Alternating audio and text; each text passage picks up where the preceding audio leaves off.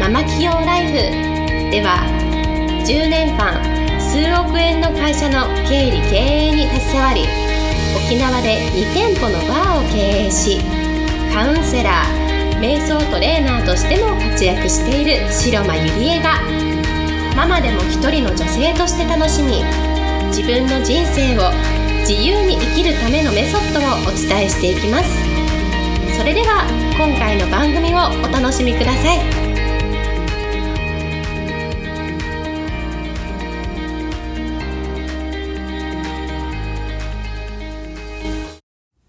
こんにちは、白間ゆりえです。え今日もポッドキャスト始めていきたいと思います。え今日のテーマは、人前で話す時の伝え方というテーマでお送りしたいと思います。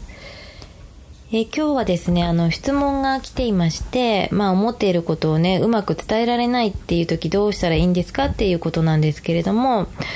まあ、そういう人ってすごく多いと思うんですよね。何を話せばいいかわからないとか、人前に話す時すごく緊張してしまって、自分の思っていることが全然話せなかったっていう人はね、すごく多いと思うんですね。で、私ももちろんそんなね、あのー、話すのが得意な方ではないんですけれども、でもあることをこう知っておくだけで、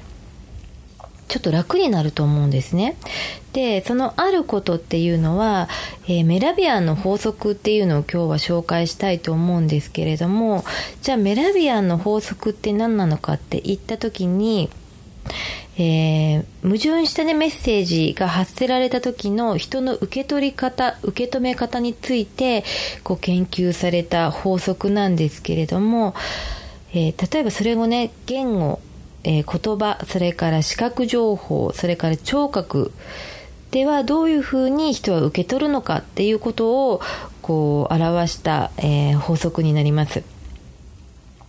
で、この結果によると、えー、視覚情報がね、あの人は55%なんですね。人は見た目が9割とかね、あの見た目が大事とかね、そういう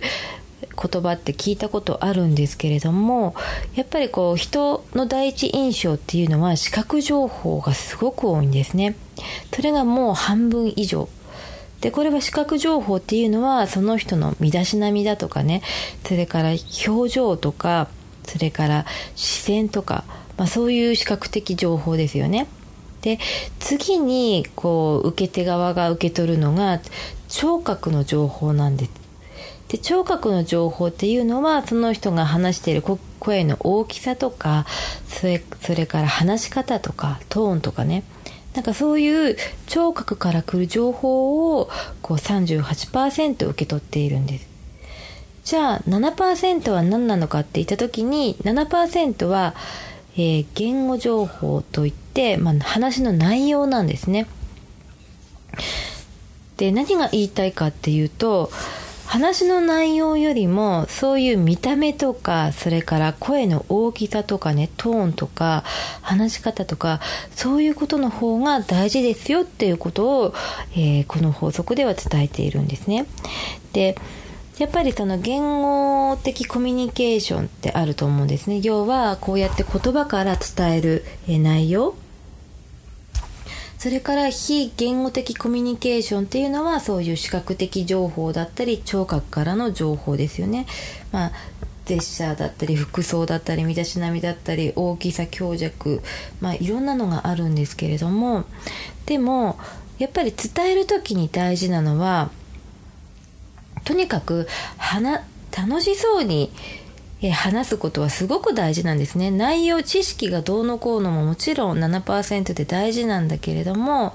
え聞いてる人は、その人がどれだけ楽しそうに話してるとか、真剣に話してるとか、目の前の人の前に一生懸命話してるとかね、そういうことの方を受け取るんですね。だから、逆に言えば話の内容がどうってことないにしても大したことなくってもそういう自分の思いとかそれから表情とかねそういうそういうとこから人はこう伝わるっていうことなんですね。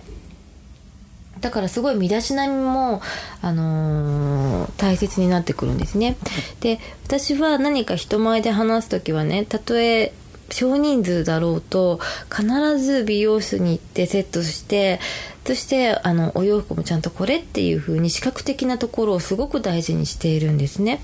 でこれは自分の、まあ、スイッチを入れ替えるためでもあるしやっぱりそのたった一人でもその私の話を聞いてくれる人がいるならばそういう視覚的要素